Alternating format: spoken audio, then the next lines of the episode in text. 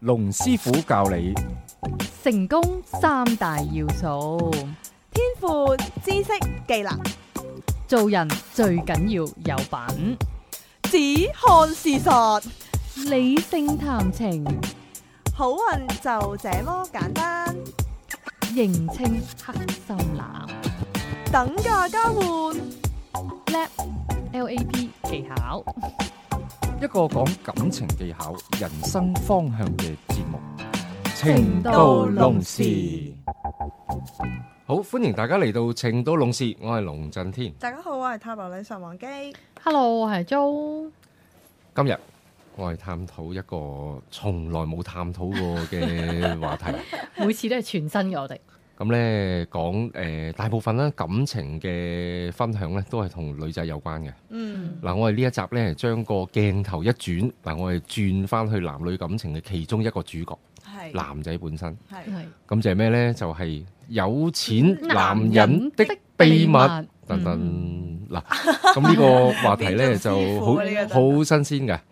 點解呢會有呢一個話題呢？就因為誒、呃最近呢亦都有一啲客人呢嚟揾我，都有好多係有錢男人嚟揾你。有錢男 人。係咁佢哋嘅感情運係咪誒好順利呢？表面上睇起嚟啊，又誒、呃可能會好順利即嘅係。好似好多選擇咁樣。係咯，因係為啦有錢都搞掂喎，好多嘢都係咯，咁咧就有錢亦都要誒、呃，當然啦。如果一個誒、呃男人喺嗰個等價交換個層面咧，如果佢本身係有錢咧，其實係好着數嘅。誒、呃嗯會俾到佢有好多個機會，但係咧佢哋咧都會有一啲呃誒唔同程度嘅關注嘅。嗯嗱、咁呢一啲咧就可能誒、呃大家冇諗過嘅，嗯咁亦都不妨可以趁呢一個機會咧，可以分享一下啦。係。嗯咁我哋有錢男人係咁咩叫有錢嗱？先又係定係義，啦我最中意定義嘅，即係佢有幾有錢啊？其係咯，實因為依家香港其實好難定義，有層樓又未必叫佢好有錢喎。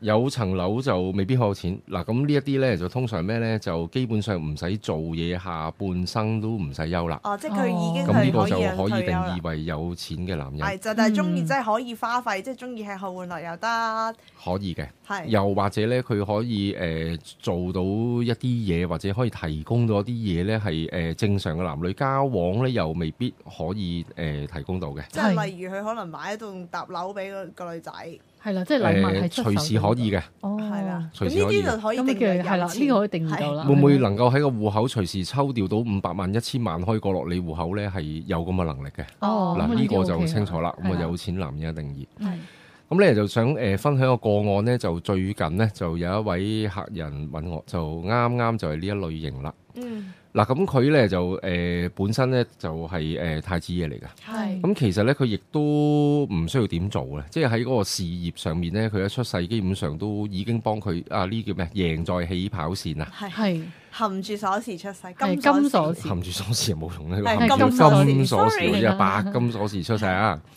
咁咧就一路咧都嗱，書完咧佢一般其實都冇乜冇乜壓力嘅，即係都唔使點樣讀書嘅其實。嗯咁咧就主要咧就跟爸爸誒、呃出嚟學做生意，哦係所以佢小學嘅時候咧佢已經係誒、呃、學做生意啦。哦係咁咧就而事業上面亦都誒好、成功。嗯咁咧就誒、呃基本上咧佢誒而家咧佢亦都冇乜誒經濟上嘅壓力㗎即啦。係佢 copy 晒爸爸嗰套，都已經係即係可啊已以經做自得好己好搞啦得到，即係係搞得喎掂啦，係，即係唔係二世祖誒 feel，即係佢都有呃完完全冇二世祖 feel，因為佢自己去落手落腳，而家做緊生意嘅。哦佢嘅憂慮係咩呢？嗱，佢嘅感情誒、呃、經驗豐富嘅，係其實拍拖呢，佢話十隻手指、廿隻手指，甚至乎三十隻手指都數唔數 晒。下咁多啊，加咗腳趾啫，不 過呢，就 整就咗三十隻手指，就有一個問題就係佢好似識到個人呢，就唔係佢心目中想要嘅人。哦諗佢心目中想要嘅人係點樣呢？其嗯實呢，最主要呢就係兩個字嘅啫，嗯，忠誠。哦，哦即係對佢咧要有一個 loyalty 嘅，起碼都唔會有背住佢而同其他男仔可能有任何嘅曖昧啊，或者呢一類但係型咦？嘅但嘢。我想問呢樣嘢啦，咁如果其實佢個要求係非常之低喎係咯，係同咯，埋佢即係佢有咁多選擇，譬如佢拍過三十係幾咯，次點有乜問題出現咗咧？我覺得嗰啲人都會對佢，如果佢知道佢個背景啦，或者知道佢嘅條件啦，基本上啲人應該對佢都千依百順正性係咯，嘅佢嗰感覺。三十次出咗咩誒、問題？基本上係千依百順係嘅，咯因為佢嗰、個、誒背景嘅關係啊。係咯，誒所有嘢咧，全部都好似夢幻一樣咁樣嘅嗯根本好似嗰啲拍戲咁樣喎，完啊即係全好似拍戲嗰、個女仔係佢真係做晒佢心目中想要做嘅嘢，咁，但係佢又會有內心嘅一絲質疑，就係佢係咪真係因為我啲錢而咁做？佢開始諗到等價交換嘅問題啦。佢哦就喺度諗，如果我即係乜嘢都冇啦，係誒呃呢一個女仔會唔會中意我咧？呢佢個咪諗多咗就啊啊係咯，好難噶呢樣嘢誒、咁樣質疑。可能咧就誒、有部分諗多咗，但係係更大原因嘅背後咧，我會睇佢誒真係個人係點樣。嗯，咁咧佢個人咧就比較誒率直嘅，哦，誒同埋比較真性情嘅。係嗯，咁咧就亦都完全談不上斯文。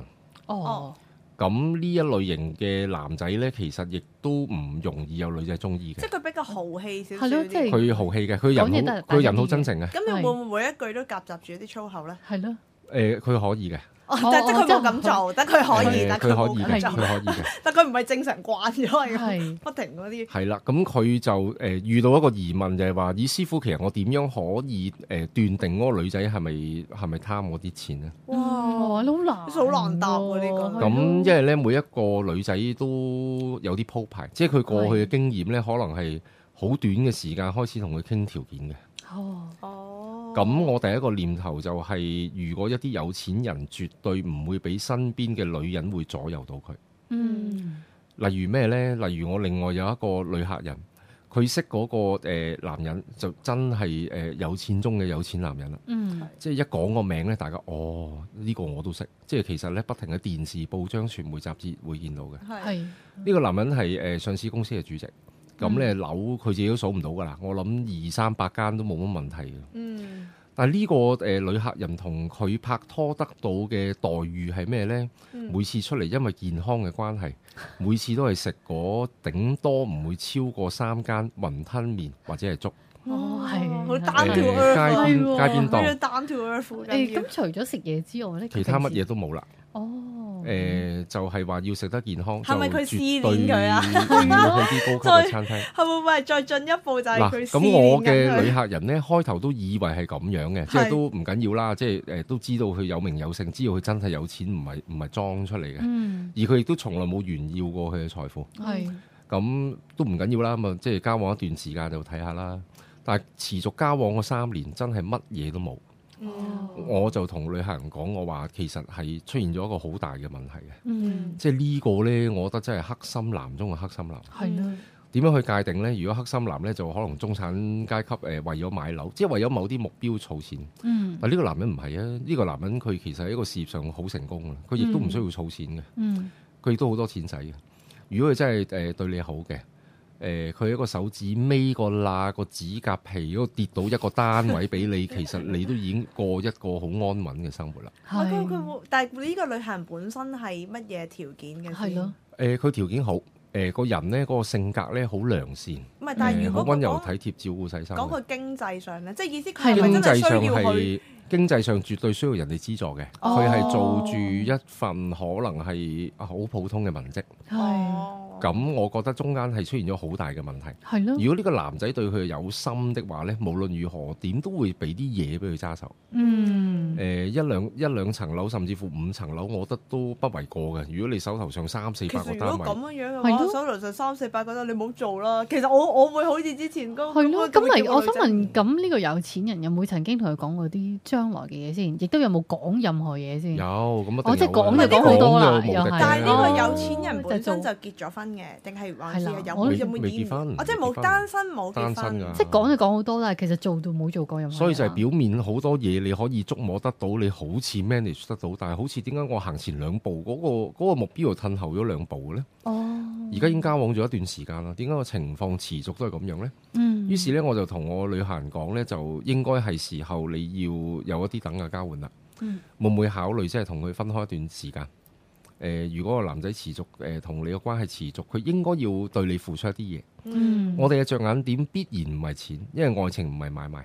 嗯咁有好多人呢，就話：哇，師傅你成日講等價交換愛情買賣，其實唔係，我都同意愛情點點會買賣呢？嗯嗯如果買賣，不如用一個更加簡單嘅方法嚟得更加好啦，嗯亦都唔需要話咁咁複雜啦。咁我我可唔可以用一個比較美化啲嘅包裝去包裝呢個男咁人女神嘅？美美化不嬲係你嘅強項唔嚟係嘅，，即係其實男人呢一樣嘢，我會覺得就係個男人錢有揾錢，即係有賺錢嘅能力，有錢啦，呢、個就係佢嘅權力，佢嘅 power 啦。咁通常呢，如果個男人要表達對個女人嘅愛嘅話呢，佢 tends to 係比較實質啲嘅，真係，嗯我即係好少同你講話我好愛你嗰啲。同埋其實好簡單講句就係點解會次次都係淨係食雲吞麵呢？呢樣嘢就係除咗健 康啊唔嘛，係健康都可以食有啲貴價少少誒㗎。嗱、我都同我旅行分析嘅。如果你話真係要健康嘅，冇問題，佢帶你去文華嘅扒房。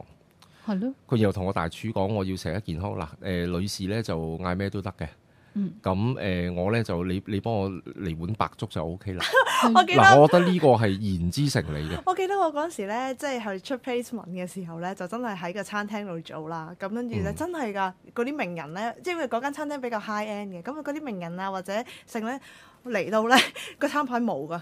我要一個 egg sandwich，你 即係跟住咧，佢就要唔知咩點咩樣十 sandwich 啊 Egg egg sandwich，後尾咧係。 egg sandwich。 sandwich 佢後尾係 charge 咗個二百咁啊！即係佢問你 egg sandwich 你哋做唔做？做到，梗係做到啦，蛋治啫嘛乜都做到係咪 先？跟住咧就又唔知點樣整啊，又話要唔唔落有乜唔落物咁樣啦，咁啊整咗隻蛋治俾佢，真係收咗佢二百幾蚊。即係其實學你話齋咁啱嘅有 point 嘅係真啊，你有係。你有錢，你去到嗰個係大啦，餐我覺得係廳嗰個度係嗯人佢肯肯同你去經歷咁解嘅嗯。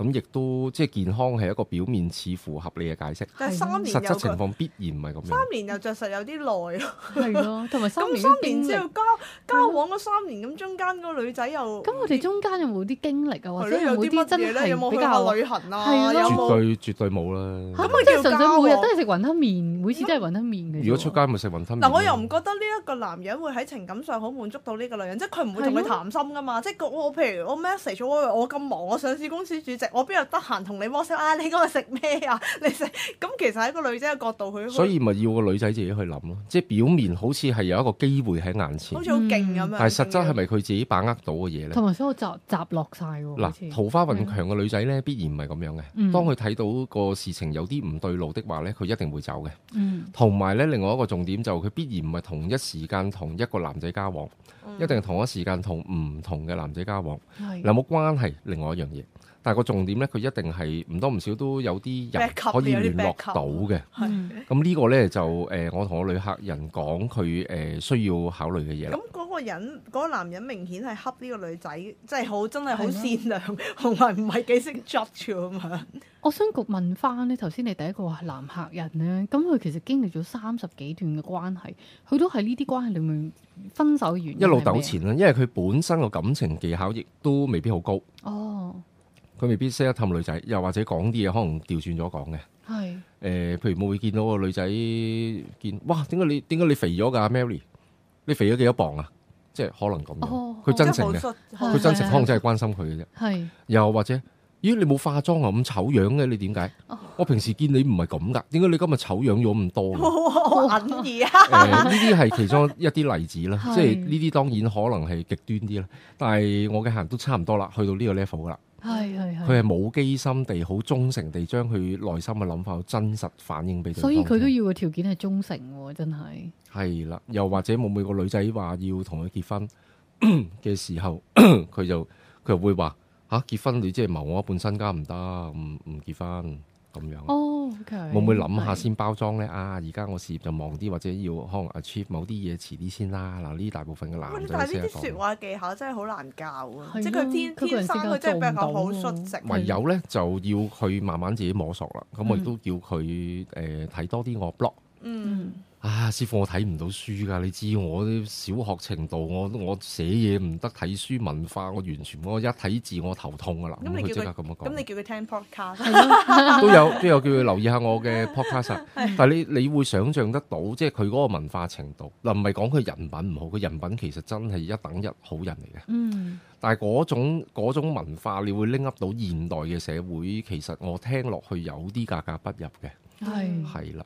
再加上佢有另外一個 criteria 咧，就係誒佢選擇嘅女朋友，咁一定唔可以太差㗎啦。如果佢本身客觀個經濟條件係咁好的話，係咁佢揾嘅對象又喺嗰個外表啊、身形，佢都有一定嘅要求嘅。係係佢亦都想嗰、個、呃、女仔咧喺事業上好成功，因為佢會好欣賞誒誒、誒、女仔如果喺嗰個事業會展現到個女性魅力啊。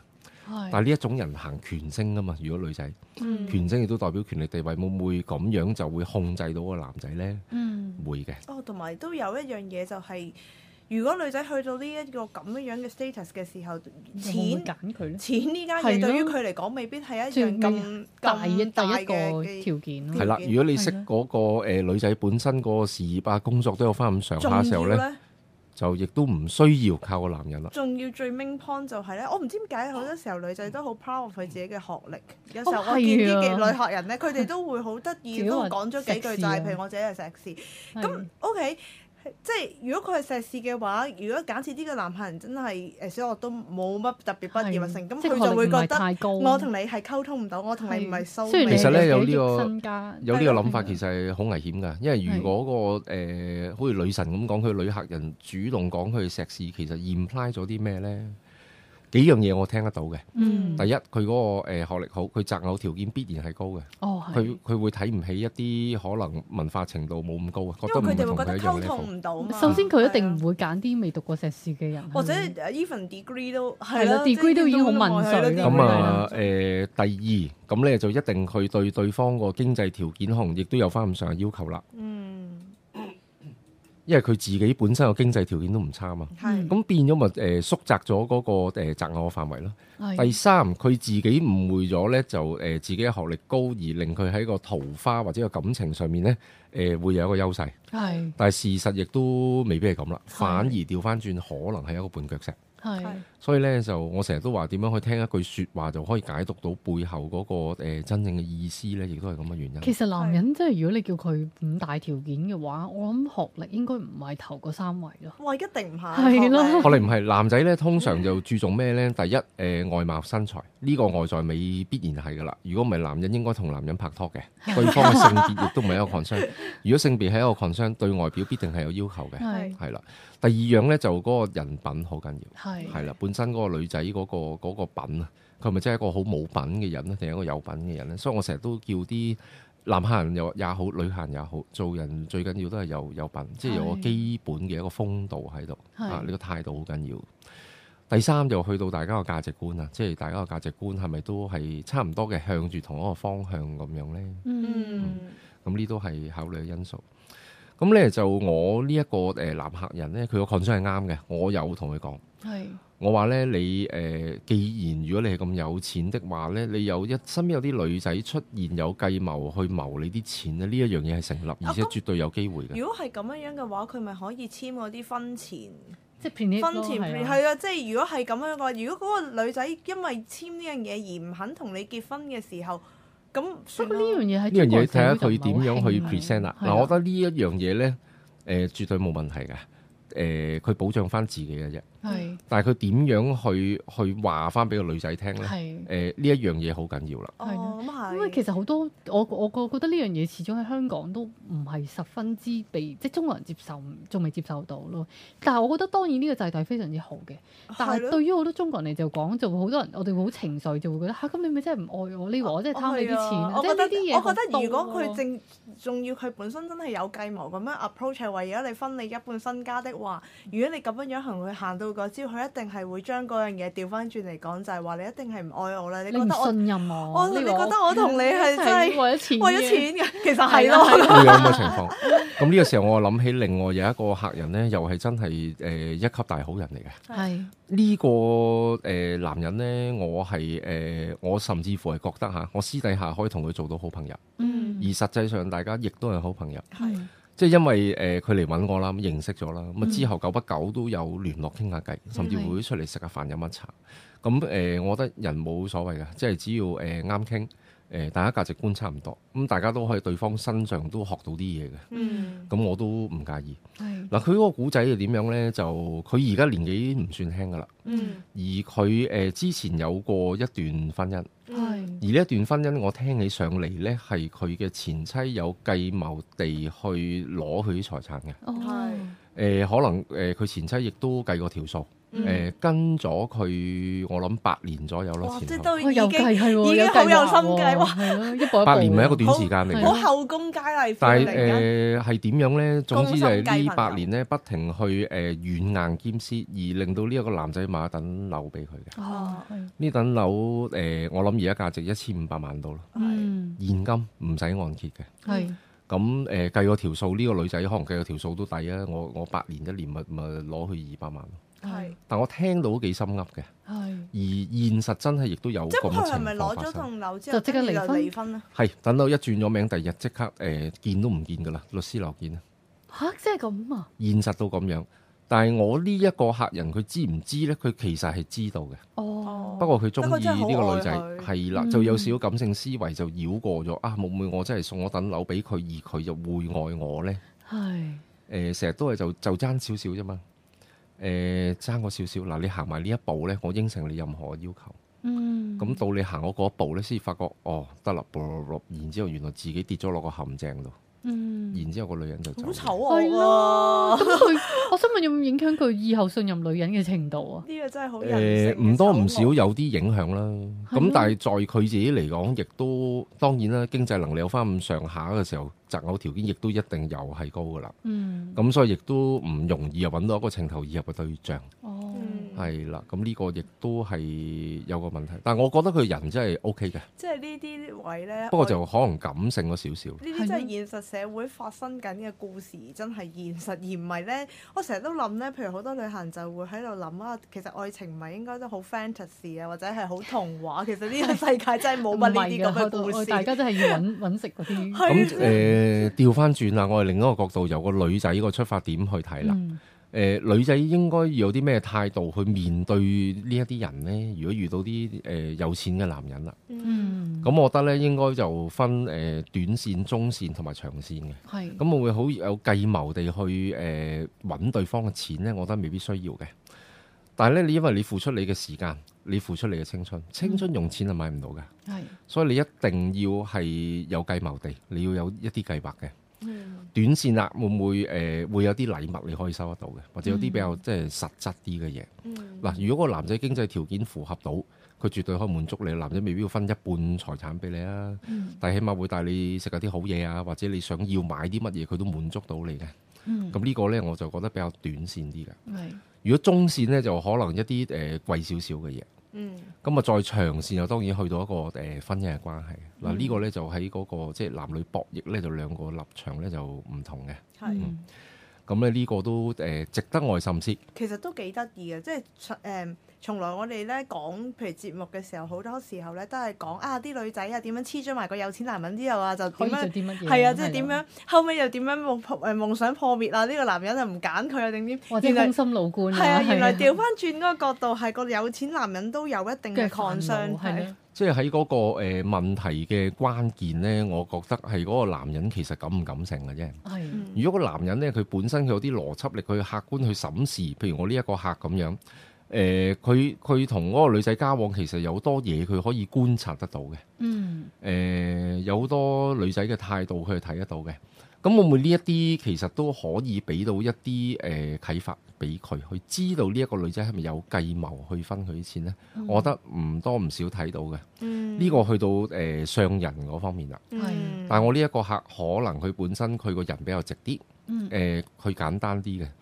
佢好肥 m i l 做生意，我聽佢同佢傾幾句我知啊。做生意係佢數口精到不得了。嗯係但係佢咪黑心男呢？佢絕對絕對唔係一個黑心男，嗯佢係一個誒、呃好好嘅男仔。嗯不過就係佢自己嗰、個、呃、可能係嗰個學識啊，或者嗰、個、呃、身處嘅環境啊，可能身處嘅環境都唔係一啲寫字樓啊嗰啲咁樣啦。咁所以嗯呢一個呢，亦都誒、呃、會俾到誒佢、即係會有一個誒、呃影響咯。咁呢就。誒、我覺得誒呃唔緊要嘅，即係最緊要呢都係誒、呃自己誒、呃加強自己觀察力。嗯咁咧就同埋咧喺呃誒唔同嘅時間嚇審視對方啊嚇。師傅，你應該要開翻一套課程出嚟，係教人提升呢個 love coefficient。即係如果你話好多咩 IQ 啊、乜 Q 乜 Q 咯，哦我成日覺得係啊咧應該要有一 LQ 個啊嘛 Love 有一個 potion 係 love coach- 啊 potion 係係啊 coach 係啊 sorry， LQ 係啊。好難嘅喎，原來呢樣嘢。其實我想係啊講，成日唔都容易你會㗎留意到一啲人可能做生意好叻，或者學歷好高，嗯又或者成就係 AQ 高佢，啊，係或者佢，但係佢佢反而喺男女感情上，佢未必真係可以好多人一塌糊塗係啊，誒會唔係好識係啊 handle。其實我覺得係男女都有呢個問題嘅，好係啊多人做係嘢啊好叻，就好似呢個情況況就係我客人做生意好叻，但係嗯喺感情上面一籌莫展。係係係咪佢欠缺咗技巧？某程度上係，但係更大嘅原因嗰、個、呃、思維問題，係即係一去到見到個女仔佢中意呢，就成個攏晒落去啦，變咗好多嘢呢，其實可以睇得到呢，佢都視而不見。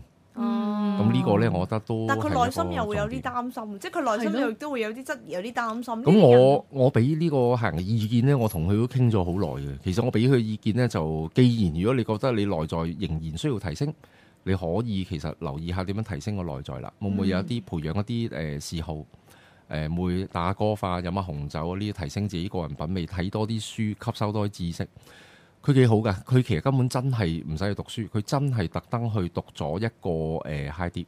嗯嗱，咁呢一個誒、呃 high dip 咧，其實就誒佢唔需要讀嘅，佢亦都讀得好辛苦。咁但係咧，佢亦都願意誒、呃辛苦都好啦，佢都佢都誒、呃去誒、呃努力去進修。係咁我覺得即係呢個都係一件誒、呃好事嚟㗎。嗯好，咁咧就今日節目時間差唔多啦，咁我哋下個星期同樣時間再見。拜拜拜拜。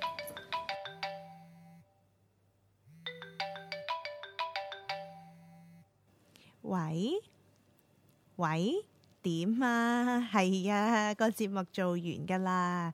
哦，你想揾龍師傅睇一生運程啊？揾佢好簡單啫。請你記低以下所需號碼八二零四零一零二，又或者 email 去 info at masters dot com dot hk。留意個 masters 係有 s 㗎。咦，女神，咁如果大家想揾你，咁又點啊？如果想揾我睇塔羅嘅話，你可以打八一零零二二二九，又或者 email 去 wang z dot tarot at yahoo dot com dot hk。wang z 係 w a n g j i dot t a r o t at yahoo dot com dot hk。好，希望可以好快見到你啦。